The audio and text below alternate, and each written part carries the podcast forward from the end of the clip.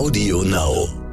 Ich glaube wirklich, der Schlüssel liegt in der Kindheit und einfach auch darin, dass man irgendwann versteht, die Mutter ist mehr als nur Mutter. Oh Mama. Räumt ihr bitte mal euren Scheiß hier weg. Mami, chill mal deine Base. Herzlich willkommen und schön, dass ihr wieder dabei seid bei einer neuen Folge von Elterngespräch, dem Podcast-Talk von Eltern für Eltern. Ich bin Julia Schmidt-Jorzig, habe selbst drei Kinder und jeden Tag neue Fragen rund ums Familienleben. Heute an Silja Wiebe. Sie ist Journalistin, Mutter eines Sohnes und natürlich auch Tochter einer Mutter. Auch deshalb hat sie ein ganz tolles Buch geschrieben über Mütter und Töchter.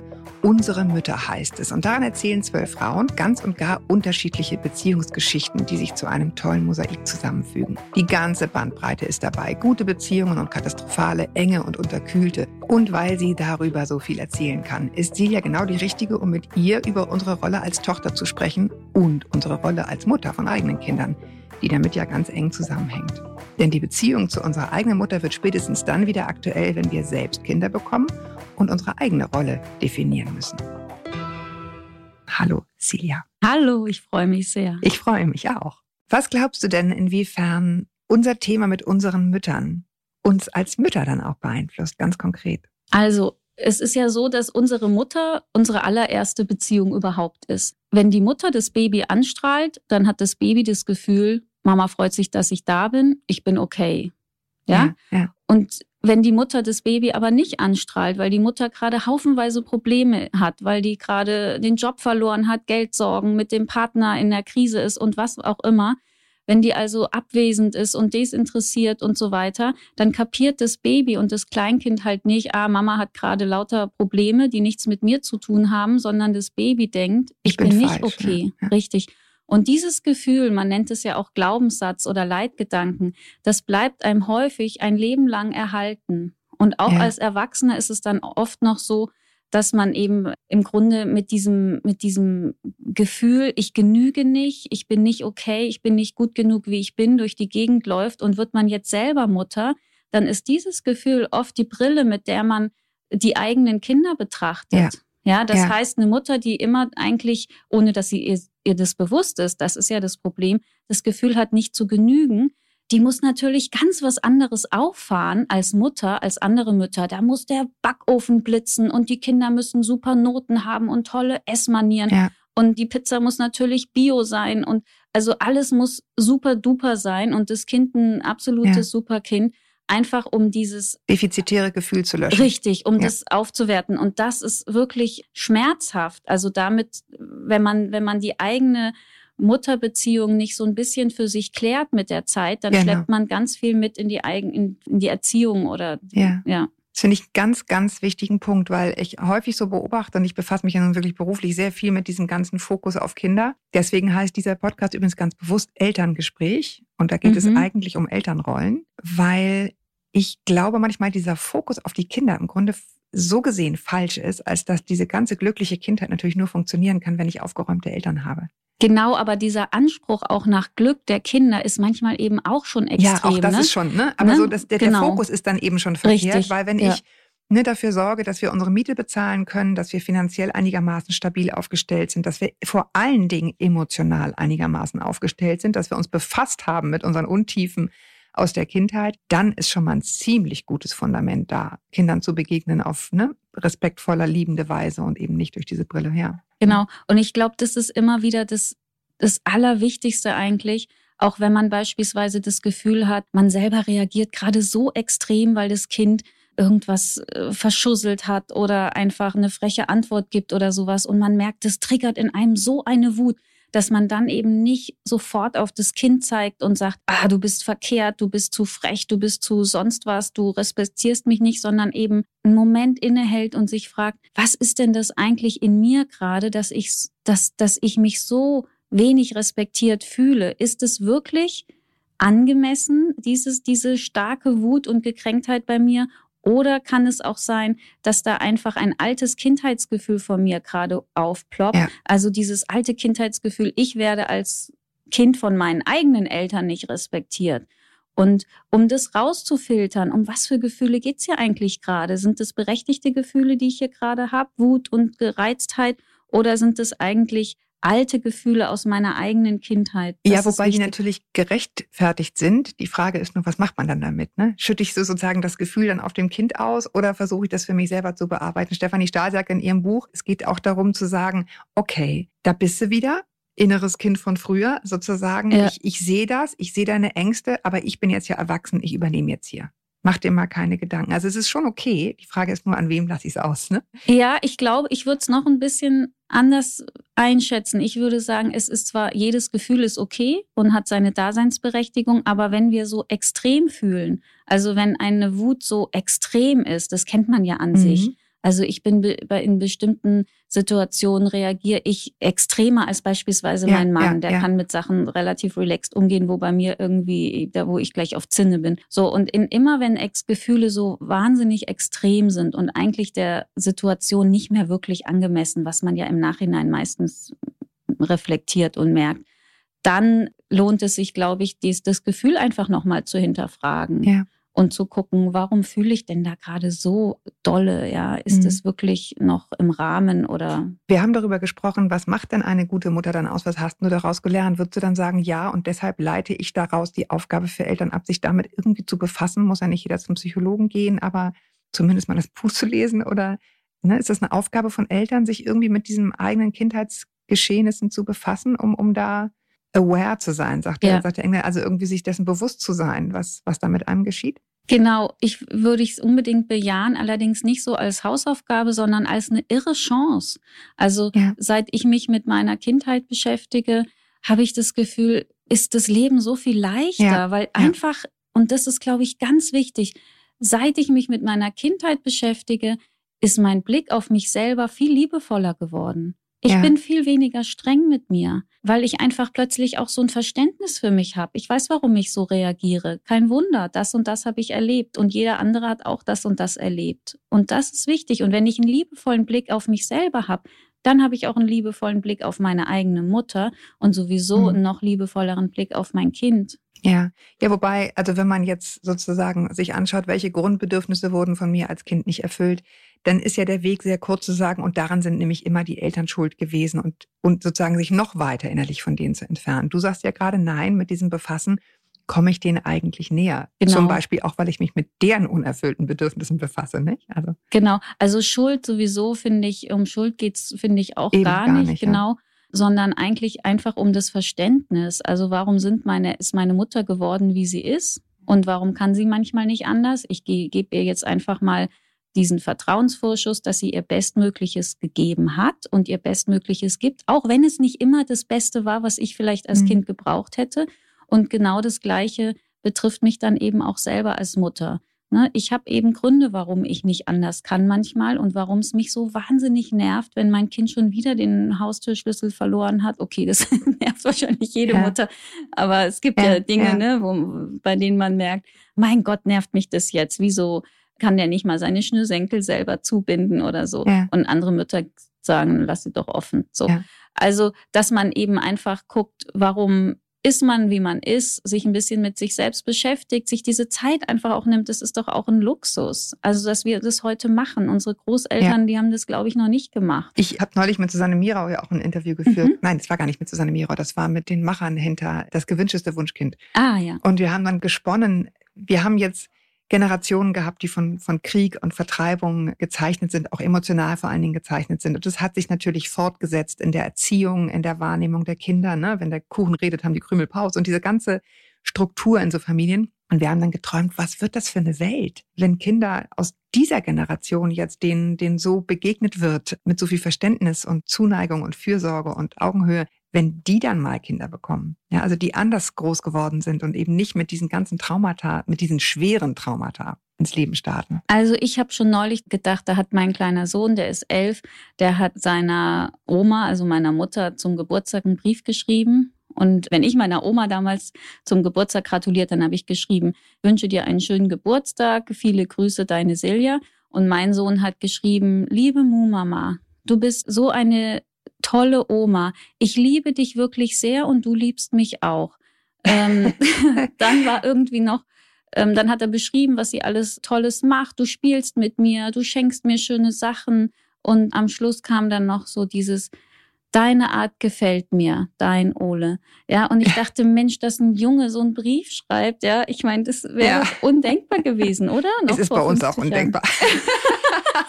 Obwohl, das stimmt nicht, es stimmt nicht ganz. Aber wir haben so, ich habe gerade von meinem Sohn eine Karte bekommen aus seinem Ferienlager und das ist so eine Ankreuzkarte, weißt du? Ja. Das Wetter ist okay, das Super. Essen ist Das ist ja köstlich. großartig. Dein Mhm. Matti.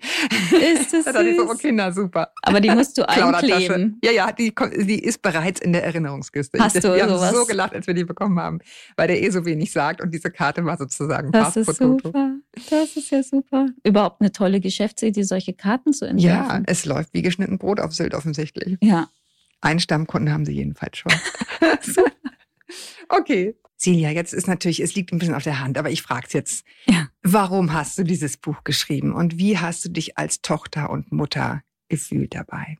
Also, ich habe selber eine ein bisschen wechselhafte Mutterbeziehung immer schon gehabt. Ich bin das zweite Kind, das schwierige Kind in der Mitte, das Sandwich-Kind. Wir sind drei Schwestern. Und ich habe mich als Kind nicht so richtig zugehörig gefühlt zur Familie. Ich war so ein bisschen, ich sah ein bisschen anders aus. Ich hatte immer das Gefühl, ich bin so, ich bin nicht das schwarze Schaf, aber das grüne Schaf. Ja, ich bin so ein bisschen anders. Und wie das so ist, das hat mich auch als Erwachsene noch oft begleitet. Mhm. Und ich habe mich dann einfach irgendwann gefragt, wie geht es eigentlich anderen erwachsenen Frauen so um die 40, ja? Was haben die für Mutterbeziehungen? Sind meine Konflikte typisch? Sind die ganz ungewöhnlich? Wie gehen andere eigentlich mit diesen Themen um? Und sind sie typisch? Was war so dein, du hast ja zwölf, äh, sehr gut ausgewählt, wie ich finde, ne? ganze ganze Bandbreite. Da gibt es, wie gesagt, ganz enge Beziehungen und sehr unterkühlte. Gibt es was, wo du sagst, das gilt so ein bisschen für alle? Ja, also was ich so während des Schreibens herausgefunden habe für mich ist, dass ein ganz großes Konfliktpotenzial eigentlich daran liegt, wenn man ganz anders ist als die eigene Mutter. Also wenn man ähnlich ist, ähnliche Eigenschaften hat, dann kann man auch so durch so die Klippen besser durchwandern, dann hat man es vielleicht ein bisschen leichter. Ich bin ganz, ganz anders vom Typ her als meine Mutter. Meine Mutter ist eher so ein robuster Typ, die ist sehr bodenständig und muss alles schnell gehen, rabotti, rabotti und so. Und die kann super Glühbirnen auswechseln. Und ich bin eher so ein bisschen schon das verträumte Kind gewesen. Und, Genau, ähm, Silja, die, die es nicht sehen können, sie ist eine, wie eine Elfe. Genau, ich bin die Elfe, das Elfenkind gewesen. Also diese Andersartigkeit ist, glaube ich, schon eine große Herausforderung. Und das andere Thema, was sich, glaube ich, auch so durchzieht durch viele Mutter-Tochter-Beziehungen, ist tatsächlich dieser Wunsch nach Anerkennung. Also, Ja. dass man doch auch als Erwachsene sich im Grunde immer noch wünscht, dass die Mutter so einverstanden mit einem ist, auch wenn man selber dann Kinder hat, dass die Mutter sagt, Mensch, du machst es wirklich toll, du bist eine gute Mutter und also das, ja, das ist sicher ein Thema, was viele Ja. Töchter beschäftigt. Ja, äh, vielleicht einmal zu dem ersten Punkt, den du gesagt hast. Wenn man sich ähnlich ist, ist es natürlich leichter. Das ist ja, finde ich, schon mal ein Punkt, wenn man jetzt selber Mutter ist, der einen auch so ein bisschen entlastet, weil man denkt, man hat das praktisch alles in der Hand und kann das alles entweder gut oder schlecht machen, aber es ist eben auch ein Schachspiel, wo zwei Figuren einander gegenüber sitzen und ne, jeder trägt so seinen Teil bei. Genau. Und auch wenn sicherlich das Kind jeweils denkt, Mama ist schuld, ja. es ist eben doch auch, wie sind die Persönlichkeiten einfach gestrickt? Passt das oder passt das einfach nicht so richtig, oder? Ja, und ich denke, dass Kinder einfach so individuell schon auf die Welt kommen. Die sind ja nicht einfach nur das Ergebnis unserer Erziehung, um Gottes Willen. Also meine beiden Schwestern sind so anders als ich und hatten viele Kritikpunkte an meine Eltern gar nicht, die ich hatte, aber wir haben genau die gleiche Erziehung genossen. Und so ist es ja auch, wenn man selber eben Kinder bekommt. Man hat zu jedem Kind eine andere Beziehung. Ich habe neulich eine Freundin getroffen, die hat zu mir gesagt, ach, das jüngste Kind, wir saßen am Elbstrand zusammen und dann sagte sie, ach, ich bin dem einfach irgendwie am nächsten. Ich, ich spreche es jetzt einfach mal aus. Ich habe das Gefühl, ich liebe den am meisten. Und dann bin ich so, so zusammengezuckt innerlich und dachte und habe so gleich gesagt, also ich weiß nicht, äh, das find, hört sich für mich irgendwie nicht gut an, ne? Also dass du ein Mhm. Kind mehr liebst als die anderen und das triggert gleich so eigene Genau, man sofort, nein. Genau, Ja, das ja. darf nicht sein. Und dann habe ich sie, dann habe ich gedacht, komm, jetzt hör auf, sofort wieder zu urteilen. Jetzt frag doch einfach mal, wie sie zu diesem Gefühl kommt. Und dann sagte sie, weißt du, der braucht mich am meisten. Und dieses Gefühl, als Mama gebraucht zu werden, verwechselt man vielleicht manchmal mit Liebe. Wahrscheinlich liebt sie alle ihre drei Kinder gleich, aber bei diesem einen hat sie das Gefühl, sie ist besonders wichtig. Und es ist vielleicht leichter zu kommunizieren, eben weil man sich ähnlicher ist. Ne? Man wird schneller verstanden und so fühlt sich eben auch das Gegenüber viel schneller verstanden. Genau, das sagte die auch. Sie sagte, der ist mir von Anfang an so nah gewesen, so vertraut. Ich finde mich in dem Kind so wieder. Und mein Großer, der schiebt mich eigentlich immer so ein bisschen weg. Der ist so, der braucht eher den Papa. Ich fühle mich abgewiesen. Ne? Und ich glaube aber, es ist ganz wichtig, dass die Mutter sich dann bewusst macht, sie ist die Ältere, sie ist die Verantwortliche, ja. sie ist zuständig dafür, das ältere Kind, das vielleicht so ein bisschen sie abweist, trotzdem wieder zurückzuholen und ihm deutlich zu machen, ich liebe dich, du bist gut, wie du bist, du bist vielleicht anders und vielleicht bist du dem Papa von der Art her näher, aber du bist genauso mein Kind. Das ist der Job der Mutter und nicht der Job des Kindes. So ist es. Das finde ich einen ganz, ganz tollen Gedanken. Also du hast ja auch das mit der Anerkennung eben als zweiten Aspekt nochmal genannt und das ist eben, egal wie nah man sich ist, alle, alle, alle Kinder wollen Anerkennung ihrer Eltern. Und, und das ist total toll, was du sagst, dass das natürlich nicht der Job der Kinder ist, sie zu erreichen, sondern ja. der Job der Eltern, sie zu geben.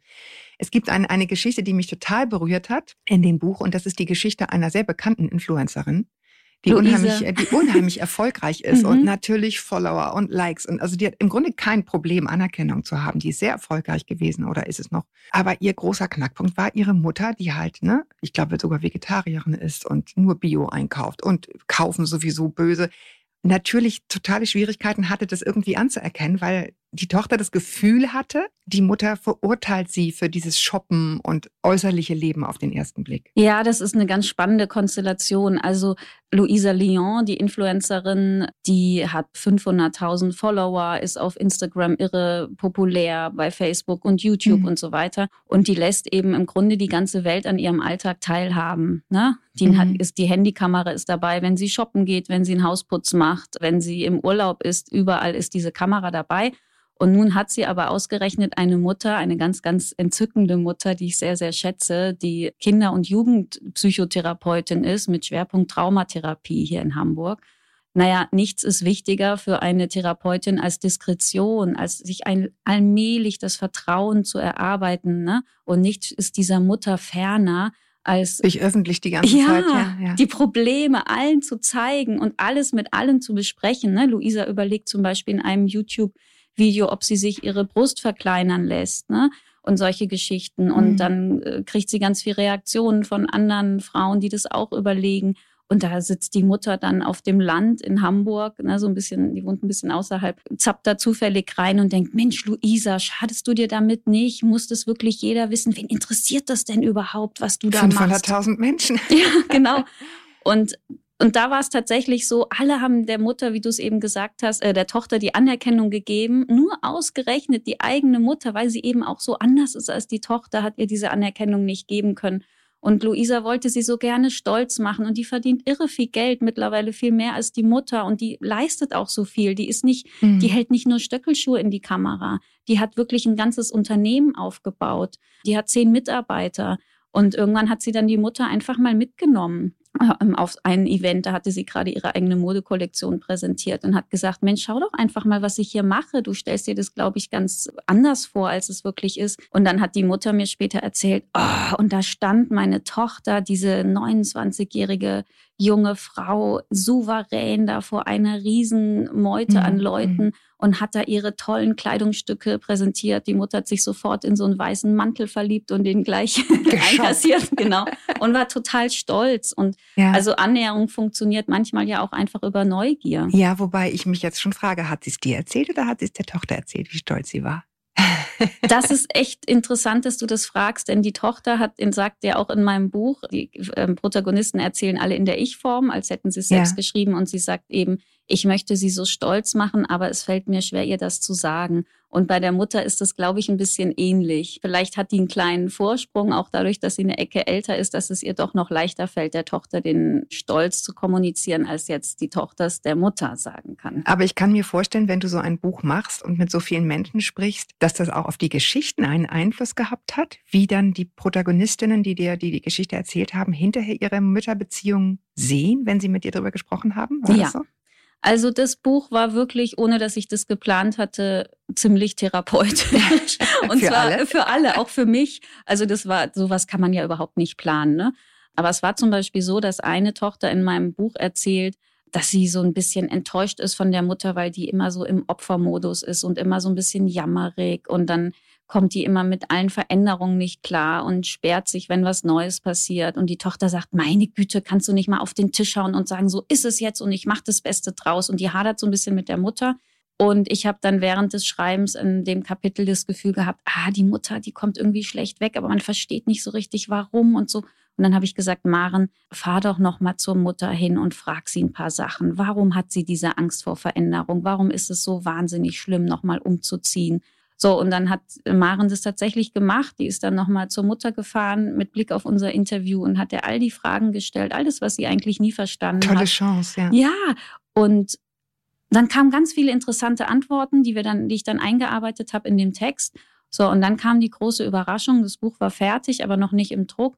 Und da bekomme ich von Maren eine E-Mail und sie schreibt mir, Silja, ich bin so froh, dass du gefragt hast, ob ich an diesem Buchprojekt teilhaben kann, denn meine Mutter ist mit Anfang 70 Oh, ganz überraschend gestorben. Gänsehaut. Hm. Und ich hätte ihr doch diese Fragen niemals mehr sonst gestellt. Und ich bin einfach so dankbar, dass ich diese, ja, dass, dass ich ihr noch so nahe gekommen bin, dass ich jetzt noch weiß, warum sie ist, wie sie ist. Denn jetzt, ne, man wertet ja ganz anders oder möglichst gar nicht mehr so stark, wenn man einfach mehr Verständnis dafür Ja, hat. ja. Und oft liegt der Schlüssel ja tatsächlich in der Kindheit. Nicht nur bei uns, sondern auch bei unseren Müttern. Eben, das ist ja ein, ein Kreislauf. Ne?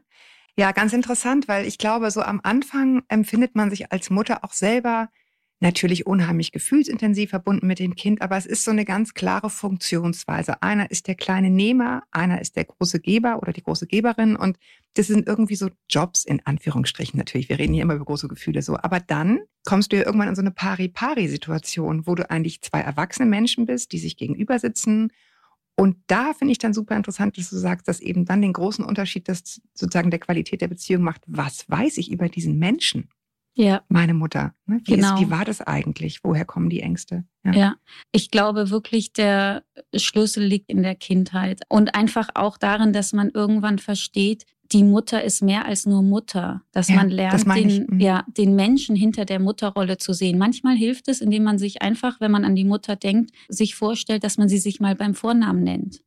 Ja, also dass man einfach mal an, von Karin in Gedanken spricht oder von Doris und nicht mehr von Mama. Und dann hat man sofort so bildlicher die Vorstellung, Mensch, das ist eine Frau mit ganz eigenen Baustellen, mit Ängsten und Sehnsüchten und tausend Problemen und vielleicht mit einer eigenen schwierigen Mutterbeziehung. Ja. Ne? Als du Mutter geworden bist, hat sich da euer Verhältnis nochmal verändert? Jetzt war ja vor dem Buch deine, Mhm. deine Phase, Mutter zu werden. Hast du dann nochmal anders auf sie draufschauen können schon davor? Da hat sich das verschärft, eure, ja, eure Konflikte oder eure, euer Abstand? Nee, also ähm, da hat sich in der Phase noch gar nichts getan. Da war ich mit anderen Dingen beschäftigt. Als ich Mutter wurde, es war eher so, mir war ganz wichtig, dass ich es auf meine Art mache. Mutter ja, sein. Mutter sein. Mhm. Also ich habe eine völlig andere Art, mein Kind zu begleiten. Ich würde noch nicht mal von Erziehen sprechen. Meine Eltern sind die absoluten Erzieher. Da bin ich völlig anders. Ich bin da eher so ein bisschen bedürfnisorientiert unterwegs, würde ich sagen. Sehr viel weicher, glaube ich, in, in dem, wie ich mit meinem Kind umgehe. Also ich bin jemand, der eigentlich dazu neigt zu werten. Aber bei meinem Kind ist mir das von Anfang an gelungen, dass ich überhaupt nicht gewertet habe. Ja. Ja, ich habe ja auch einen Jungen gekriegt. Ich hatte keine Brüder, ich habe auch keine Männerfreunde. Ich bin der totale Frauentyp. Und dann kriegte ich diesen Sohn und der ist so anders gewesen als alles, was ich jemals gesehen und empfunden und erlebt habe. Und ich war einfach nur so berührt davon, wie dieses Kind eben war. Und ich habe auch keine Ähnlichkeit zu mir gesucht oder so. Ich habe den einfach wirklich so genommen, wie er ist. Und erst jetzt, mittlerweile ist er elf, merke ich gerade jetzt lustigerweise in den letzten Wochen, wie ähnlich wir uns sind. Ja. Also gerade auch in den Baustellen, die er hat, ja, dass ich denke, oh verdammt, Da ist es wieder. genau. ja. Aber meine Mutter hat da eigentlich keine große Rolle gespielt. Hat sie das befürwortet oder wie hat sie darauf reagiert? Weil, weil immer ist es ja sozusagen, mein Gefühl ist, man antwortet ja häufig in seinem Verhalten auch auf das Verhalten der Eltern. Ne? Meine Antwort ist, ich mache es anders als du. So. Und das ist, das evoziert ja auch immer eine Antwort bei dem anderen dann. Der sagt dann, naja, jetzt bist du aber schon sehr locker oder, ne? Also Ja. meinst du nicht, du müsstest jetzt mal, hm, hm, hm. Ja. Ne, weil man das, die, das, durchaus als Vorwurf empfinden, so ein bisschen, ne? Das eigene Verhalten manchmal. War das so oder ist das, so- war das im Grunde, hat sie das einfach genommen? Also im Großen und Ganzen hatte ich das Gefühl, dass meine Mutter eigentlich eher staunt. Die Aha. staunt, dass es so anders ist. Es gibt keine Bestrafung, es gibt keine Drohung bei uns. Sowas habe ich, darunter habe ich als Kind selber so gelitten. Das wollte ich auf gar keinen Fall. So, und die hat, glaube ich, total gestaunt, dass das funktioniert. Nun habe ich das Glück, dass mein Sohn unheimlich easy ist. Also das ist Ja. so ein blöder Begriff. Der hat auch seine Themen, aber der ist so sanftmütig und so ein ganz liebes Kind, das eigentlich alle immer lieb haben. Mhm. Ja. Und meine Mutter hat den von Anfang an unglaublich geliebt. Ich glaube, es war eigentlich eher so, ich weiß noch, dass meine Mutter einmal zu mir sagte, oh, ich habe richtig Sehnsucht nach Ole. Und Ja. da weiß ich, dass ich eher so ein bisschen zusammengezuckt bin und dachte, Meins. nee, anders. Nach mir hatte sie, glaube ich, nie Sehnsucht. Ah, okay. Mhm. Das war eher so was, was so Ein in der Stich. ersten Zeit so ein bisschen manchmal aufploppte. So dieses Gefühl, wow, ist sie, ist sie voller Liebe für diesen Enkel, diesen ersten Enkel auch noch, auch den, ne, sie kannte ja auch eben Töchter und kann den so nehmen, wie der ist. Das ist ja herrlich und verwöhnt den und ist so eine tolle Oma. Meine Mutter ist wirklich eine großartige Oma. Ach, schade, dass sie bei mir nicht auch Ja. schon so Ja. weich und zart war, wie sie es mit ihm ist. Und ich habe dann aber relativ schnell mich dran freuen können. Mhm. Also es war so ein, im ersten Moment so ein Huch, ne? Mhm. Autsch. Autsch, genau. genau. Und dann habe ich aber eigentlich Ja. gedacht, ach, wie herrlich, dass er das jetzt alles kriegt Ja. und habe das total gefördert. Und er ist jetzt tatsächlich gerade im Flieger nach Freiburg und fährt jetzt zu meinen Eltern und er ist elf und äh, ich meine, nicht jeder Elfjährige möchte unbedingt zur Oma, die Ja. er Mumama nennt und die er, auch den Opa findet er großartig, aber also die haben eine ganz tolle Beziehung. Ja, das ist interessant. Also das beobachten ja ganz viele, dass Eltern, wenn sie von dem Joch der Verantwortung befreit sind und eben Großeltern werden, dass es dann so viel leichter geht, dieses Lieben. Das ist ja das, also es geht mir manchmal so als Mutter, dass ich denke, oh, wenn dieser ganze, ne, dieser Orga-Kram und dieses ganze blöde Zeug, Wäsche waschen, und wenn das nicht wäre, oder vor allem die Verantwortung, finde ich, Ja. das Schiff verantwortungsvoll auch finanziell nach Hause zu kriegen und so weiter, das wäre so schön. Dann könnte man den ganzen Tag nur abhängen im Pyjama und irgendwie nett haben. Ne? Das ist Ja. der, der Vorteil, den dann Großeltern haben, ja. Und, Und- das, finde ich, ja. sollte man sich auch klar machen, dass das natürlich was ist, was Eltern beschwert hat, als sie die eigenen Eltern waren. Genau, das war nicht möglich. Also ich, ich muss ehrlich sagen, ich staune auch so, wenn, wenn mein Sohn nach Freiburg fährt zu meinen Eltern, was die ihm dann alles anbieten. Ja, also die fahren dann nach Straßburg und in die Schweiz und die machen irgendwelche tollen Ausflüge, die gehen auf Spielplätze. Meine Güte, wir haben da auch schon gewohnt. Ich war auf keinem einzigen dieser Spielplätze in diesen Museen oder Ausstellungen. Wir haben überhaupt nichts gemacht. Wir haben uns irgendwie selbst beschäftigt mit den Nachbarskindern, was auch schön war. Aber was da jetzt auf einmal möglich ist, Gezaubert wird. was die machen. Dann schickten sie mir beim letzten Urlaub ein Foto von einer Ballonfahrt. Ich dachte, ich sehe nicht richtig, ja. Herzstillstand. Ja, aber Genau. wirklich, aber auch meine Eltern da oben auf dem Ballon mit drauf. Das haben die, ich, ich glaube, ich war in meiner Kindheit zweimal im Zoo und das war es auch schon. Vielleicht habe ich es auch alles vergessen. Aber es ist so, also da freue ich mich jetzt Ja. einfach dran, dass die da so einen Spaß dran haben und sich auch so viel Mühe geben. Und früher war die Erziehung ja eher so ein bisschen, zumindest bei uns zu Hause, die Kinder laufen so mit. Ne? Ja. Die Mutter macht den Haushalt oder macht was auch immer und die Kinder, die, die spielen unterm Tisch irgendwie mit Bauchklötzen oder später dann beschäftigen sich eben selber. Und heute macht, bietet man den Kindern ja irre viel Eventgedöns, was ja auch teilweise ein bisschen viel Mhm, ist mhm. und die Mütter wiederum stresst. Aber ich finde das irre, wenn Großeltern auf einmal entdecken, was man mit Kindern alles Tolles machen kann. Schokoladenmuseum, die gehen zum Ja. SC-Spiel, also vom, vom Fußballclub da in Freiburg. Ja, mein, mein Vater hat mal gesagt, als ich ihn das Gleiche fragte, ich habe meine Eltern auch mal interviewt, also einfach nur fürs Mhm. Private. Und der hat dann gesagt, als ich ihn fragte, wie war denn dein Verhältnis zu, zu, zu deiner Mutter? Und das war eine, eine, eine sehr contenance-lastige Frau, sage ich mal. Die hat noch mit dem Stock im Rücken essen gelernt und so, also ganz, ganz anders. Und hat er gesagt, super toll, war total gut, aber in keinster Weise emotional so innig, wie ihr das mit euren Kindern habt. Ja. Ne? Also der, der hat es nicht als defizitär empfunden. Es war einfach eine völlig andere Zeit. Ich glaube, es war ein Defizit unter uns, aber ähm, er hat es, glaube ich, nicht so empfunden. Mhm. Aber er sieht heute das, was du meinst mit dem Staunen, mit einem gewissen Staunen, wie nah man sich sein kann. Klappt bei uns übrigens auch nicht immer natürlich, ne? Aber Gibt auch Ich- mal schön Zoff, aber ich, Aber der Zoff ist nicht schlecht. Also ich glaube, das, was wir so gut machen, unsere Elterngeneration, also wir jetzt als Eltern, ist, dass wir den Kindern die ganze Bandbreite der Gefühle zeigen. Ja, wir dürfen traurig sein und wütend und die Kinder dürfen es auch. Und das ist einfach eine Riesenerrungenschaft, finde ich, unserer Zeit, dass wir uns das zugestehen. Gefühle sind einfach wichtig und die braucht man und die muss man nicht wegklemmen und dafür muss man nicht in Ja. den Schrank gehen und sich nicht unter dem Bettdecke verstecken. Und mein Kind darf wütend sein und der darf weinen und dann rede ich ihm weder die Wut noch die Trauer aus. Das habe ich irgendwann auch erst lernen müssen, denn ich habe es eben anders äh, gelernt. Sondern ich sag dann eben, du bist jetzt ganz schön äh, wütend, ne? Oder Mensch, hast du jetzt gerade richtig viel Angst? So. hm, Und ich hatte da mal so ein Aha-Erlebnis. Da war mein Sohn sechs und hatte furchtbaren Horror vor der Schule und wollte nicht hin. Ich weiß nicht mehr warum, irgendwas, nichts Dramatisches. Und er weinte morgens im Bett und ich will nicht, ich will nicht. Und ich hatte gleich wieder diesen alten Modus drauf, so Doch, wie ich es gelernt habe. ja. Ja, nicht nur doch, du musst, sondern auch, aber es ist nicht so schlimm und jetzt überleg doch mal und dann diese ganzes Aufzählen von Argumenten. Und mir hatte aber mal eine Therapeutin gesagt, eine Psychologin, rede dem Kind die Gefühle nicht aus. Lass es einfach mal so stehen. Und du kannst es einfach ihm sozusagen ihn bestätigen darin, so ist, fühlt er sich gerade und das ist in Ordnung. Und das fiel mir dann plötzlich ein und dann habe ich nicht damit angefangen, ihm das auszureden und gegen zu argumentieren, sondern einfach gesagt, oh, du hast gerade richtig viel Angst, ne? Ja, mm, ja. Und dann weinte er und habe ich gesagt, ja, das kann ich gut verstehen. Das ist auch, das ist jetzt in dem Moment einfach so, so. Und da guckte mein Sohn mich an, atmete tief durch. Es ging noch so zwei Minuten und dann sagte er, jetzt kann ich gehen. Und das Mhm. hat mich so berührt, dieser Moment, weil mir einfach klar wurde, wenn ich traurig bin aus irgendeinem Grund, dann will ich auch nicht, dass jemand kommt mit dem Katalog und mir erklärt, warum es gerade keinen Grund für die Traurigkeit gibt. Dann möchte ich einfach in dem Moment jetzt traurig sein dürfen. Ich glaube, das ist auch ein ganz großer Punkt, also kann ich aus eigener Erfahrung sagen, wenn es dann später schwierig wird mit den Eltern, weil häufig, das geht einem ja bei Freundschaften auch manchmal so, man denkt, wenn dann jemand kommt und wirklich weint und traurig ist, man muss dann die Lösung parat haben. Man muss das irgendwie maggeln, nennt das ein Freund von mir immer, also irgendwie managen, ja. Mhm.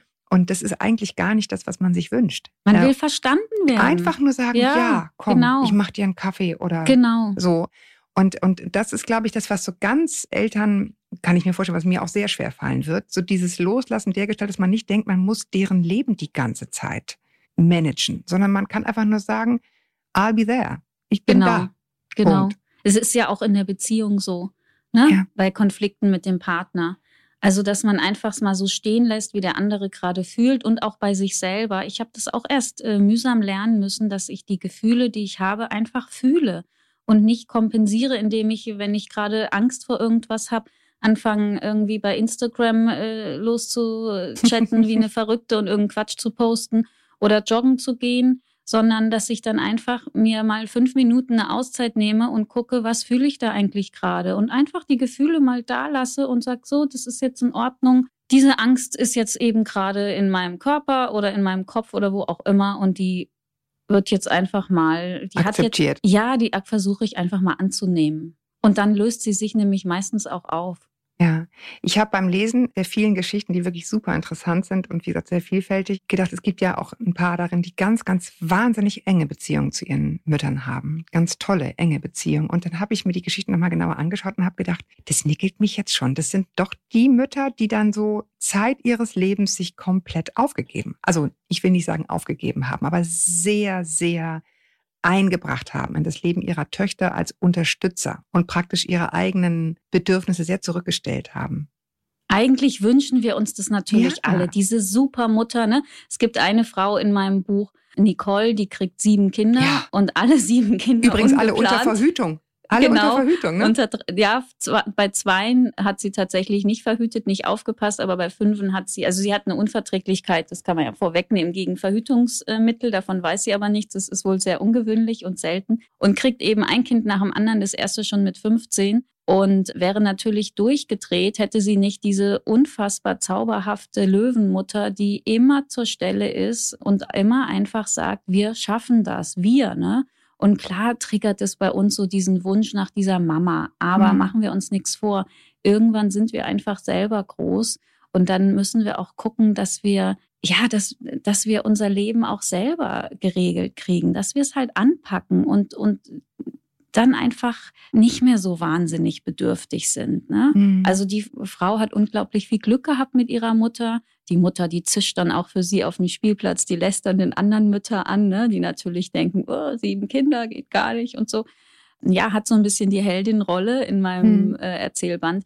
Aber ich denke, die meisten von uns brauchen so eine extreme Löwenmutter gar nicht. Ne? Sondern einfach eine, die, sie, die einen sein lässt. Genau. Oder was sagst du, ist jetzt das Geheimrezept für alle, die es jetzt ganz richtig machen wollen, von der Wiege bis zur Bahre sozusagen? Du musst es doch jetzt wissen. Liebe, was? Liebe, Liebe. also ich glaube, am Ende ist es wirklich einfach lieben und leben lassen. Also jeder ist ja einfach so anders, dass kein Geheimrezept auf alle passt. Jede Mutter-Tochter-Konstellation ist anders und in meinem Buch habe ich eben bewusst darauf geachtet, dass ich auch so ein Sammelsurium zusammenfinde, an innigen, schwierigen und ungewöhnlichen Mutter-Tochter-Beziehungen. Und man muss ja auch äh, schon zugeben, jede Mutter-Tochter-Beziehung ist eine Momentaufnahme. Es ist doch meistens nicht linear.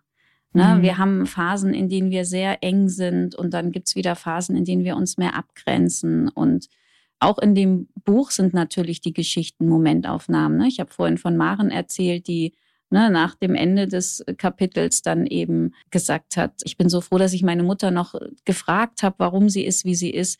Hätte sie das nicht gemacht, wäre sie wieder zu ganz anderen Ergebnissen gekommen. Mhm. Ich habe eine Geschichte fand ich auch ganz toll. Es gibt eine Frau, die ihr Leben lang gepflegt hat. Also ich glaube irgendwie erst die Mutter, dann irgendeine Freundin, die sie letztendlich terrorisierte hat.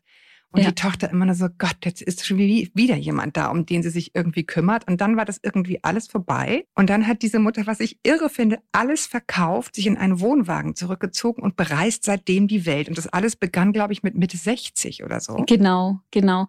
Das ist eine ganz tolle Frau. Die hat mich tatsächlich auch schon zu Hause besucht mit ihrem Wohnwagen. Also ich bin irgendwie mehr durch Zufall eigentlich auch mit diesen Müttern dann in Kontakt gekommen und habe mit denen auch sehr schöne Beziehungen. Und ich hatte, nachdem, das muss ich kurz mal einschieben, nachdem das Buch fertig war, habe ich alle Mütter und Töchter zu mir nach Hause eingeladen. Das hatte ich mir die ganze Zeit während des Schreibens schon vorgestellt.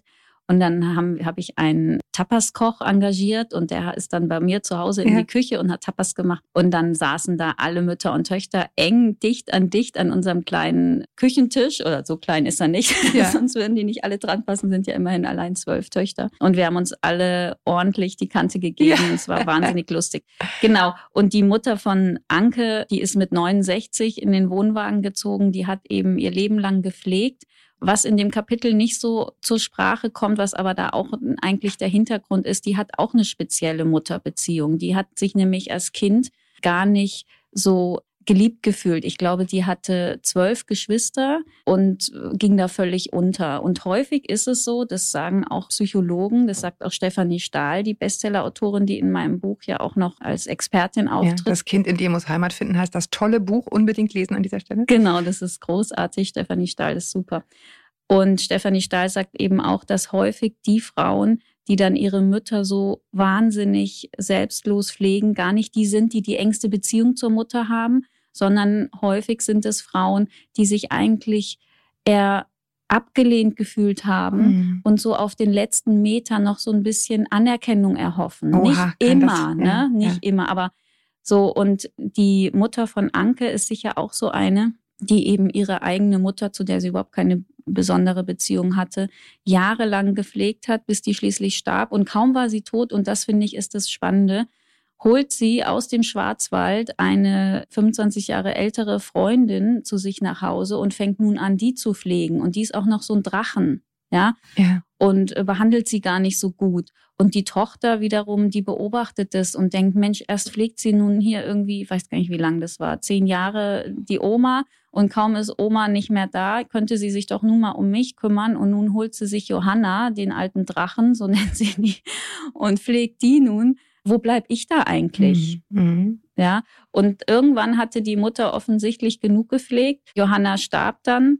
Und dann hat die beschlossen, so, jetzt kümmere ich mich mal um mich. Ja. Und dann ist sie in den Wohnwagen gestiegen und reist seitdem wirklich äh, durch Marokko und ist mittlerweile. Hardcore-Traveling. Es ist wirklich nicht so Ja. ein bisschen, ne, irgendwo auf dem Campingplatz im, im Rheinland. Es ist richtig irgendwie, also es ist richtig weite Reisen. Ja, nicht, also sie ist teilweise auch immer mal in Mhm. Deutschland, aber sie lebt wirklich in diesem kleinen Wohnmobil oder so ein Kastenwagen eher und hilft dann Ja. bei der Olivenernte in Portugal und verdient sich damit den Stellplatz. Also die lebt sehr, sehr bescheiden, hat sehr wenig Geld und hat Aber macht es mittlerweile sich gut, ja. ja. und hat eine schöne Beziehung zu ihrer Tochter mit Ja. der Zeit.